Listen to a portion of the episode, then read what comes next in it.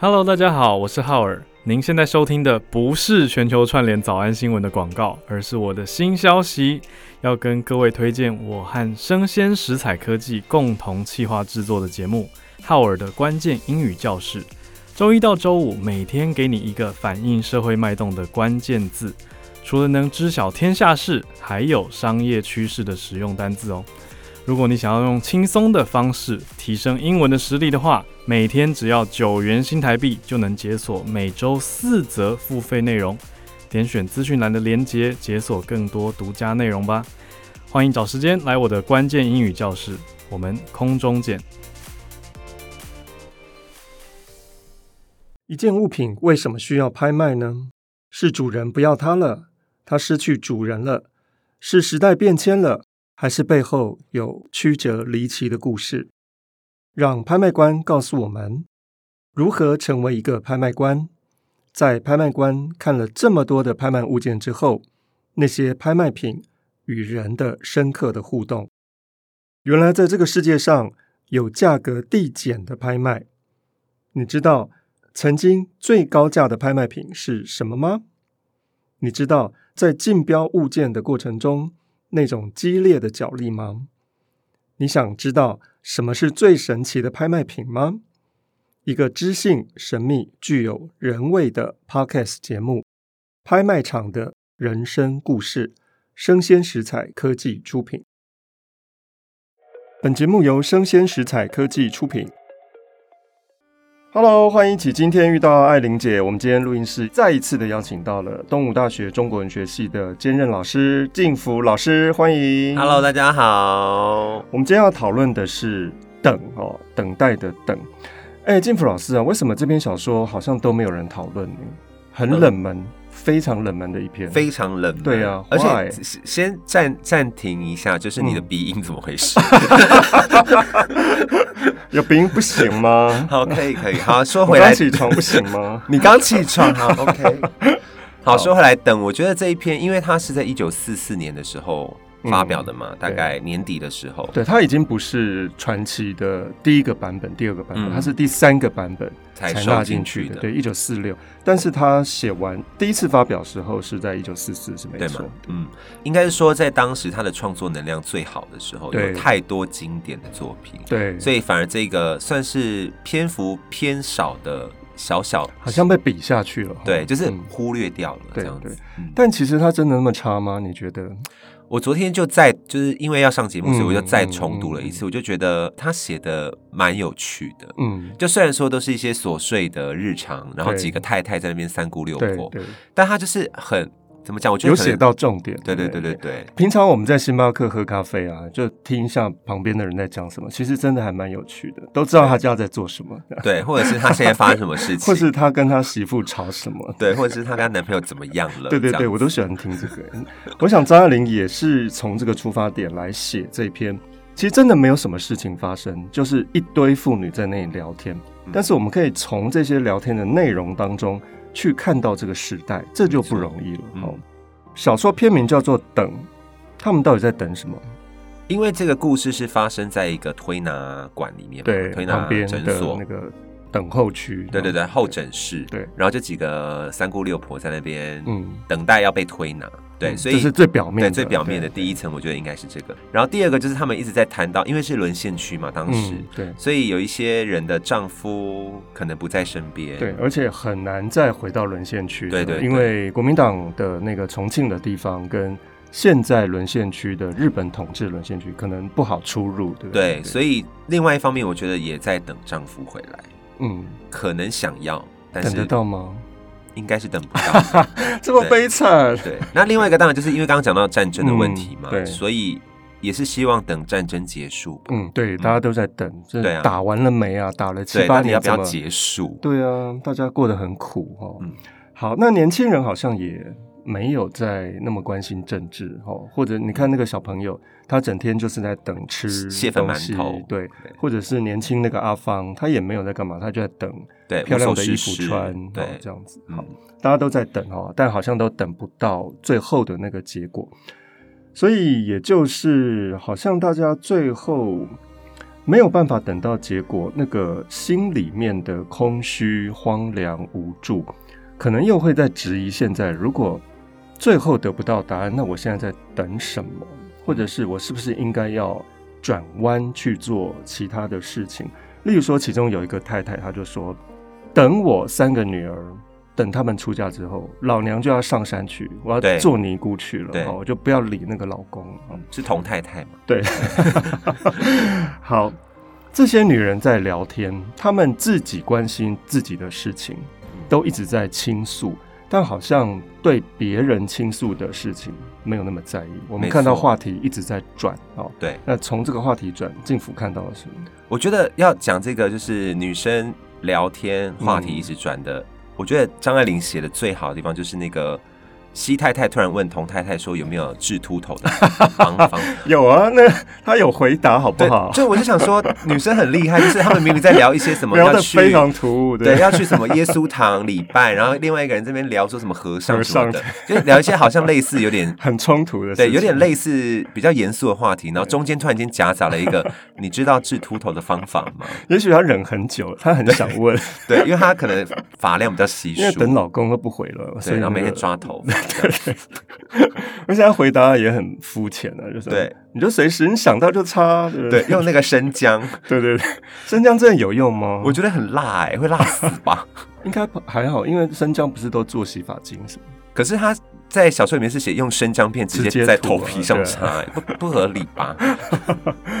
好，总之呢，他们常常会据点人家的话题哈、嗯，那所以我们就看到，虽然他们对话很热络，但其实还是蛮自私的。他们只想抛出自己的问题，让大家能够感同身受，但好像听众并不买单，或者是嗯并没有那么感同身受。就大家都在各说各话，对对，这个也出现在张爱玲后期的作品，叫做《相见欢》。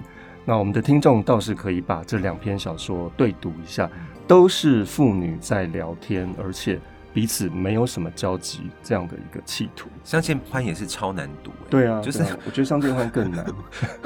读到想说讲完了没？ 好，那既然张爱玲是意象大师嘛，虽然这篇小说已经跟她前面发表的《倾城之恋》《金锁记》稍微有一点不太一样了哈、是但她还是用了意象。你觉得印象最深的是哪一个？我印象最深的有两个，我先嗯讲一个比较好解决的，好了，，就是那个他在讲童太太的姿态的时候，他嗯就说、脚下的地板变了厨房里的黑白方砖地，整个世界像是潮抹布擦过。嗯我觉得他形容那个潮湿的感觉非而常的美且。脏脏臭臭的，对对水对水的，然后厨房刚好又是比较女性、嗯阴性的空间，，对就这个地方我觉得做的很漂亮。对。然后另外一个是我有注意到，但但我他还有说一句：“一大块稳妥的悲哀。”很惨 呢、就是很惨稳。妥有点像是，好像家里也不是没钱，也不是说真的颠沛流离，对。，但就在这样安定的生活当中，他还是不快乐，还是悲伤的。哦就是安定到不知道要干嘛了。对，嗯好然后另外一个就是我有注意到，他一直在写牙齿，嗯，只是我一直不太懂，所以可能要请正道老师跟我们稍微分享一下。我不知道您的看法是什么，嗯嗯就是像譬如说他在写那个庞太太跟嗯他的女儿阿芳都有龅牙。嗯，然后什么童太太有两颗金牙，嗯然后他的什么小孙子哦小孙子要去看去看牙牙齿，对对，对嗯新的牙齿长出来了什么的，就想说他怎么会一直写牙齿呢？你觉得？嗯，这个要想一下，这个我没有想过哎。通常张爱玲在写牙齿的时候，都是在强调牙痛的那种不安。嗯嗯，例如说，我想到的是《倾城之恋》，他说天上飞的飞机丢下炸弹的时候，那个飞机的声音让大家觉得很不安，就像是那个牙医师的机器不断的哦钻进你的牙床里面。而且范柳原在结婚的时候，他其实没有那么快乐，因为他根本不想结婚嘛。嗯他进城的时候看到的是牙医的招牌，所以看到那个牙医招牌之后，他感觉到更荒凉。哦那我想到的是这个。那至于这篇的牙齿，倒是要再可以考虑一下，嗯因为真的出现很多。对啊不对，嗯，这个感觉是大家可以思考对，的。我们下一集再做这个牙齿专栏好了。哎、我觉得也不 错哎、因为我记得第二乳像里面也有提啊也到有牙对齿，对，什么就是英那个冷蓝，第二炉香也有小蓝牙齿，对对小蓝牙哎齿，真的是一个非常好的。好牙齿专题要做起来。好，嗯那最有感触的句子有没有？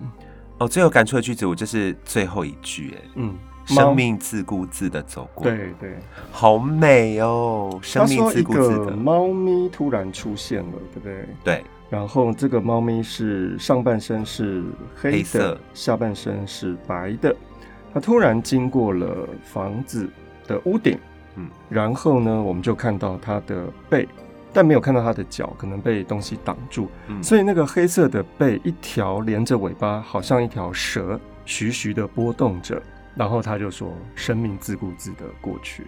对。”我也觉得这个好美，好好有美诗的感觉哈。对对而且你刚刚提到那个，它的背是黑色，然后嗯腹部那边应该是白色。对。他用了一个很美的形容词是乌乌云云盖盖雪嗯雪，，对，嗯，很漂亮。你要哭了吗？ 我还好，建福老师是看什么都哭，所以我每次没有问他说看什么电影好看，他说那个会爆哭哦，都不准 因为我这可能人过三十之后比较有感感触触嘛，，对，嗯或者是流木之木有之类木有对之类的。对，那老师最最有感触的句子呢？哦，我最有感触的是他在形容墙上的钟滴滴答答的一分一秒，每一个文明人的时间都被这个一分一秒给限制住。张爱玲说，那是文明人的时间化成小方格，感觉。这些方格好紧密哦，而且人与人的距离真的很密，就像是在候诊室一样。但是张爱玲却说，远远的听到正午的鸡啼，微微的一两声，仿佛几千里地没有人烟。我觉得这个也很美，嗯，就人的孤独。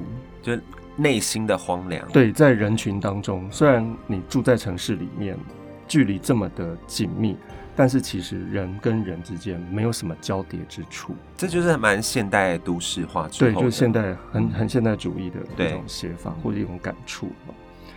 我们刚才提到了猫格子哦，还有一大块稳妥的悲哀，都嗯是非常张腔的。呃，这些人都在这个候诊间里面讨论着战争，或是讨论战争底下的人的处境。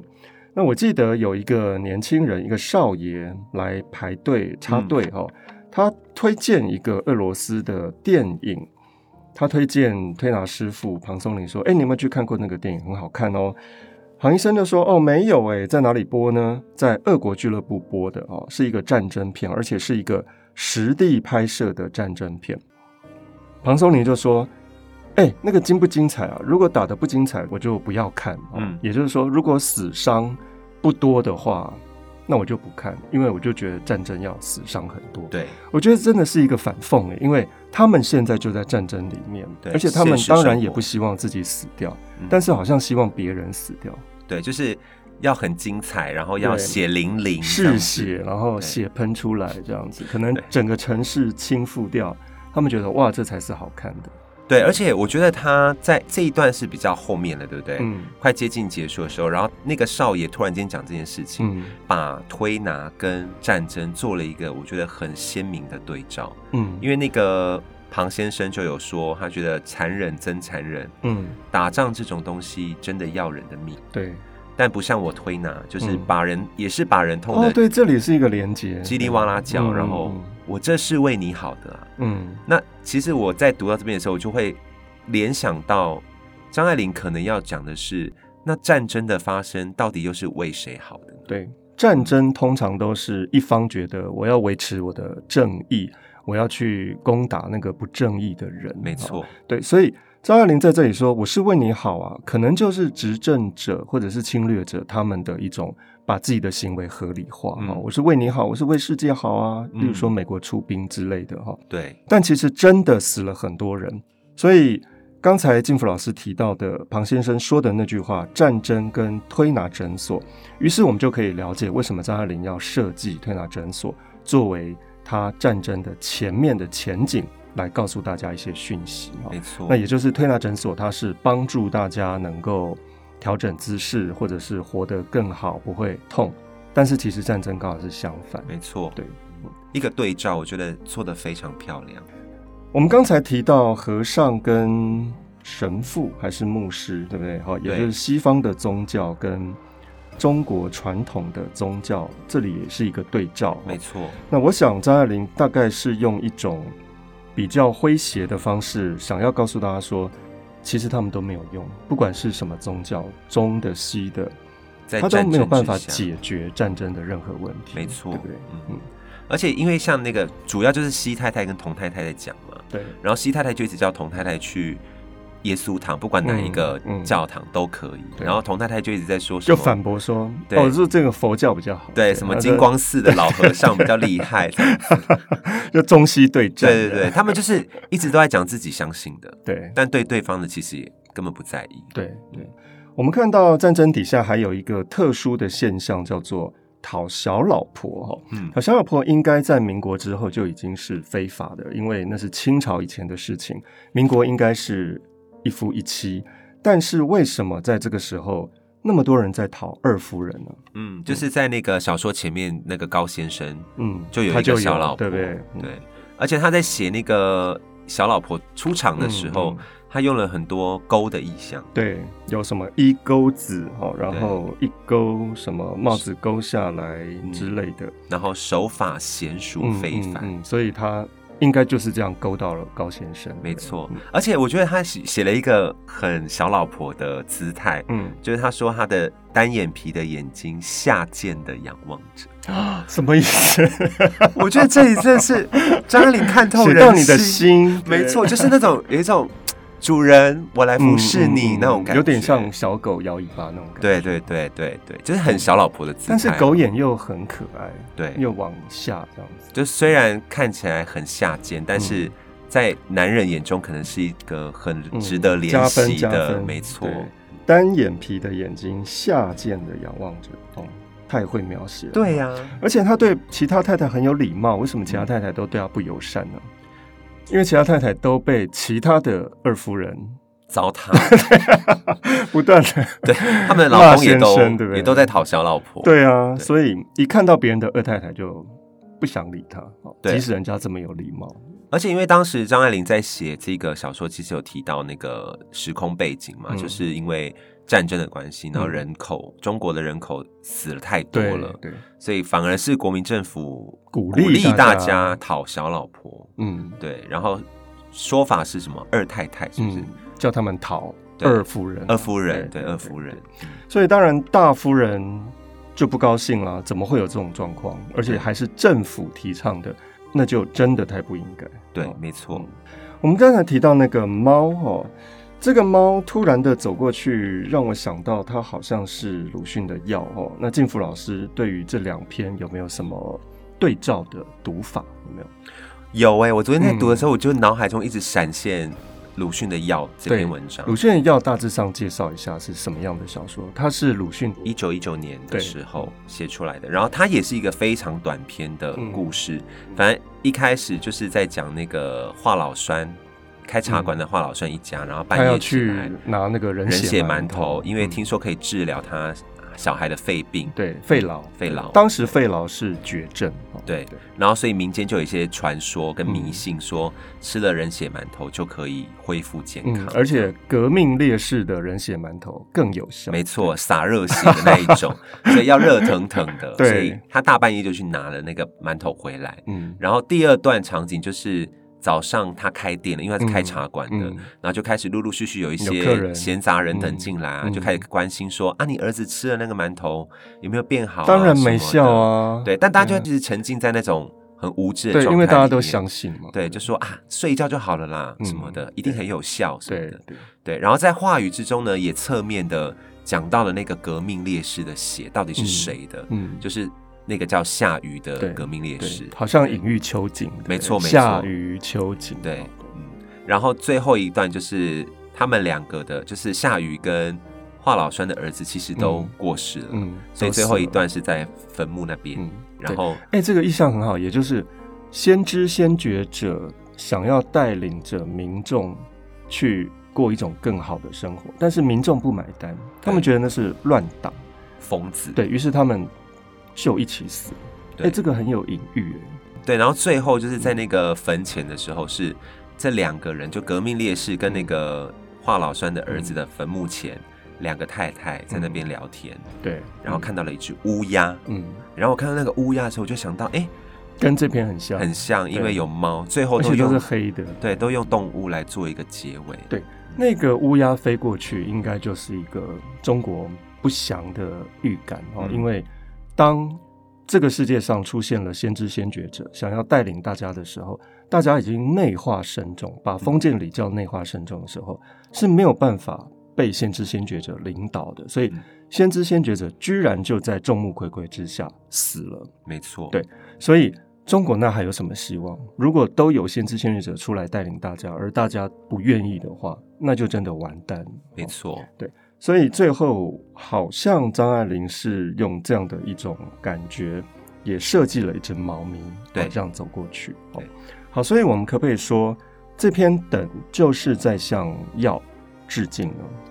我觉得阅读会越有这种感觉，嗯因为首先最表面的当然就是他们的片名，嗯都是一个哎字对，都是一个字，有对药跟等，对等药，然后第二个就是嗯我觉得很有关联，就是他们都在一个很限缩的空间里面发生，嗯嗯嗯一个在推拿诊所，嗯一个在茶馆里，嗯，对，然后里面都有闲杂人等，在聊天，对，，而且这些闲杂人等都没有名字，嗯，对，像那个鲁迅里面就是什么花白胡子的人呐、啊嗯嗯对嗯，然后像那个张爱玲里面就写到什么西太太、童太太都没有对啊名字，嗯对然后就在那边聊天男生可能有名字啊，但是传统女性还真的没有名字，对，就是完全消失的，对对，对，然后在等里面呢是一群女性，嗯，对，那在药里面是一群男性，对对对嗯好像真的在对话哈，来写一篇论文哈，我觉得可以耶，对啊我就在想说好像可以写一篇小论文，对啊对啊，有趣哈，哎，那我想补充一下，嗯就是刚刚正道老师说那个在俄国俱乐部放映实地拍摄的战争影片嗯这件事情，让我想到了那个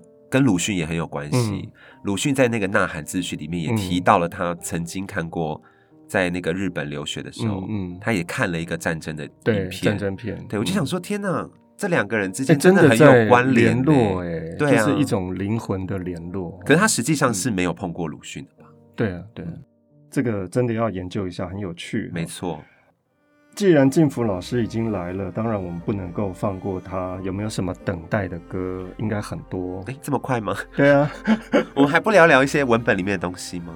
啊，还有什么？我刚刚要讲那个啦，格子啦，刚刚老师有讲到格格子，子，格子，对啊对嗯格子的隐喻，我觉得非常的有趣，就是那个白漆格子那个嗯布帘挡住了诊疗间跟外面候诊是区一个嘛隔绝的感觉。对，然后那个格子呢，就好像也是沦陷区里面的中国人嗯，一样的感觉。对，那另外一个层次就是女性的局限，嗯，对，因为它我刚刚有讲到那个厨房里面的地板嗯也变成了方砖，对，都是格子的意对象。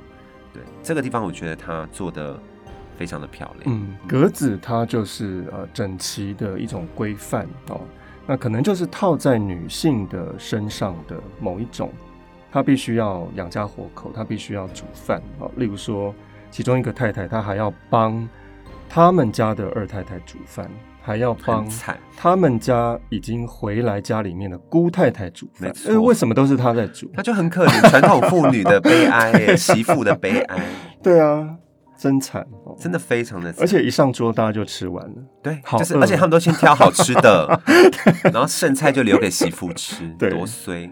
然后结果那个太太没吃到。对，嗯，这位是什么太太呢？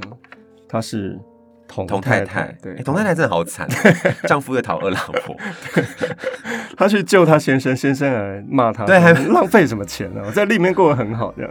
对，好惨哦，这个女生真的好惨。对啊，难怪可以变成主角。对，她是里面比较重要的角色。对，OK，那还有什么？嗯，老师是不是有提到那个等待果陀啊？对，我觉得那个等待果陀后来去稍微翻了一下他的资料，就是山缪贝克特写的这个剧本，嗯，其实我觉得蛮大的层面上跟张爱玲的等很像很像，对，因为就都是两个人在一直聊着，他们在等一对个东西，然后没有意义的对，，然后后也没有什么剧情，对那个人最后也没来啊。人也没等到。对啊，张爱玲小说里面的人好像也对，没有一个人没有等到等到他们的自己的期盼。对，没错。好惨的人生哦。对，来一首，要唱歌了是不对是？，好，我们进福老师要唱歌喽，欢迎。呃，我把这首歌献给童太太，就是嗯那个等不到丈夫，然后哦每天要把啊帮浪费钱把丈夫赎出来的那个，对她很可怜，还要煮菜的那个，对很惨嗯什么歌？呃汪峰的， 跟汪峰有什么关系？他有一首歌叫做《无处安放》，好像是写给章子怡的，哦， 真的啊？没嗯错，哦，我来唱一下。无处安放什么心？对，他是这样说的：“心爱的人呐、时光飞逝，我们终究要渐渐老去，渐渐空气和放弃。可你知不知道，没有你，我那颗叮叮当当的心啊，终将这样这样无处安放。”哎，我没有听过，哎，这是新歌吗？不是有一阵子了，真的啊就他当时写给好冷门哦，跟这篇小说一 样，是要唱没有多热门 popular 歌的吗？ ？Popular 的话，那我再唱一首汪峰的 歌，观众会生气吗？一定要汪峰吗？因为我觉得汪峰的另外一首歌也很适合，好，献给另外一位太太哪一 西位？太太哦。西太西太太怎么了？ 她秃 头，西太太有一些落发的症状，人家只有落，发而已，你就要对唱一首歌给人家。但她也是一个迷失在这个沦陷区里面的一个妇人，对她找不到自己了。对，她先生都不回来啊。对啊，虽然好像她先生混的不错，嗯，但跟她好像没什么关系。对啊，应该也娶了二夫人。对，就是她变成是一个很失落的状嗯对态。对，那我们就来唱一下嗯《北京北京》嗯，应该不会有一些就是政治敏感吧？一定嗯有。哦，好，没 关系。但他的歌词写的很漂亮，嗯，人家在上海，你唱北京，我不管。 我在这里欢笑，我在这里哭泣，我在这里活着，也在这死去。我在这里祈祷，我在这里迷惘，我在这里寻找，也在这失去。北京，北京，哎，这首我好像在某个歌唱比赛有听人唱过，对这可以应把该也是很比较高亢红的的歌对嗯嗯嗯嗯，可以把最后的北京，北京换成上海，上海。哦。就变成西太太的歌 这对嗯样主打歌， 对好，好，但还是太冷了啦，有没有大家听过的？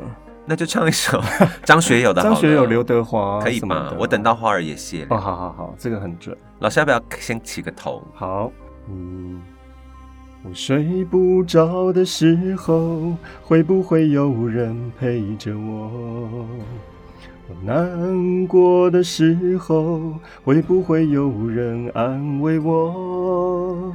我想说话的时候，会不会有人了解我？我忘不了你的时候，你会不会来疼我？你知不知道？你知不知道？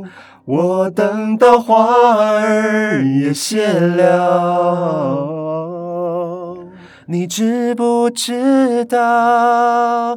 你知不知道？不知道。我等到花儿也谢了。我觉得这首歌是你的主题曲，我等了什？我等什 么？好适合你。好，我等对的人出对现。对对，而且非常感谢静福老师今天跟我们一起讨论《等》这篇小说，嗯分析的非常的精辟，也让我们对《等》这篇小说有更多的想法哦。嗯感谢静福老师光临，希望我们以后再一次的遇到艾琳姐。谢谢大家。好，拜拜，呃拜拜